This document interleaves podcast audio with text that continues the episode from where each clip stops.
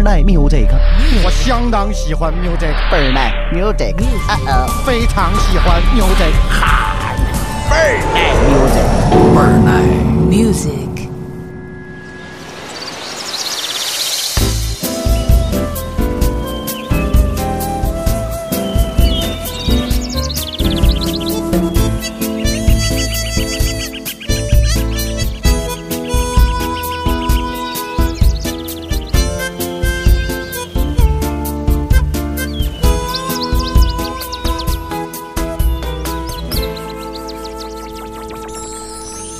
奶 music，大家好，我是一飞。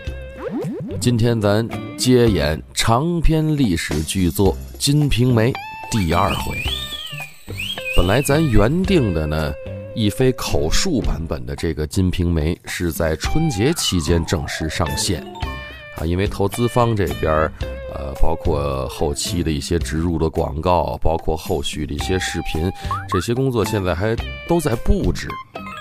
那前两天呢，网上发了一个《金瓶梅》的第一回啊，那是一非口述版本的《金瓶梅》第一回，那个当中呢没有入正文啊，只是把《金瓶梅》的作者有关兰陵笑笑生的一些传说，哎，跟大伙儿交代了一下，算是抛砖引玉啊，也是为今后咱说这个《金瓶梅》呢预热一下，哎，反响还算。较强烈哈，呃，没有经过什么宣传。一飞本人在自己的微博上，在微信的朋友圈里发过链接，发到哪儿了呢？荔枝 FM，频段号呢是二八幺四三啊，这个是一个手机的客户端，你需要下载这个软件才可以收听的。两天的时间呢，点击量突破了四千，而且呢，也收到了不少的。评论、回复啊都有啊，毁誉不一啊，反捧的说的居多啊，很多人都说一飞太好了，又能听见你胡说八道了，哈，很 good，太好了，赶紧接茬发呀！第二回、第三回我们都等着呢，啊，首先啊，先要感谢这些好朋友一直以来对一飞一如既往的支持啊，一飞在这里衷心的谢谢大家。那除了捧的呢？骂的也不少，嗨，怎么你怎么能说《金瓶梅》呢？啊，那是淫书啊，那个东西坏人心术啊，绝当焚之的东西，你怎么能拿到桌面上讲呢？哈，看完这些评论，我就想，我这还没说呢，还没进正文了，你们就听见《金瓶梅》三个字儿，这就能把你们弄得面红耳赤、口干舌燥、欲火焚身、心潮澎湃的。你们体内还有多少荷尔蒙没分泌？这是病啊！赶快去丽人女子医院找王姐做个靶向定位吧。您这是前列腺炎症转移到脑子里了。那二百块钱手术费我替您给了，啊，大不了买一送一。我再送您爱人一个不孕不育的手术，我亲自给他施术。第一次手术不成功，今后施术永久免费，直到您爱人怀孕为止。怎么样？我这够诚意了。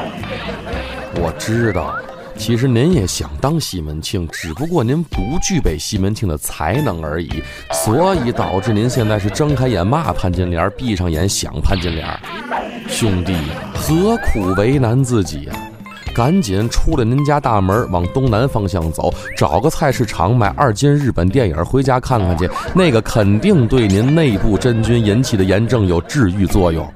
哥，洗不是办法。真的哥，看看去。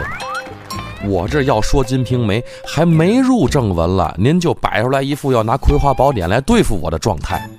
你那刚练完头一篇书就丢了，你能厉害到哪儿去？我这还没说正文了，你就听见《金瓶梅》三个字儿，肾上腺素就把你皮带扣崩开了。我要给你个小子玛利亚的全集，你是不是就能干消防队了？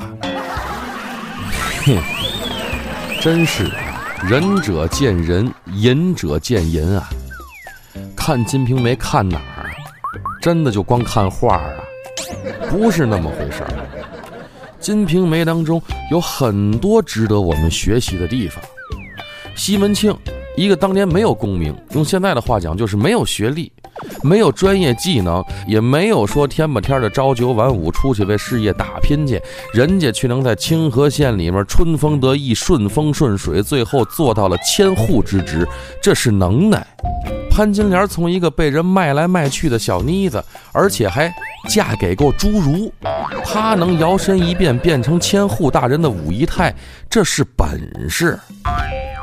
去其糟糠，取其精华，我们能从他们身上学到生存法则呀。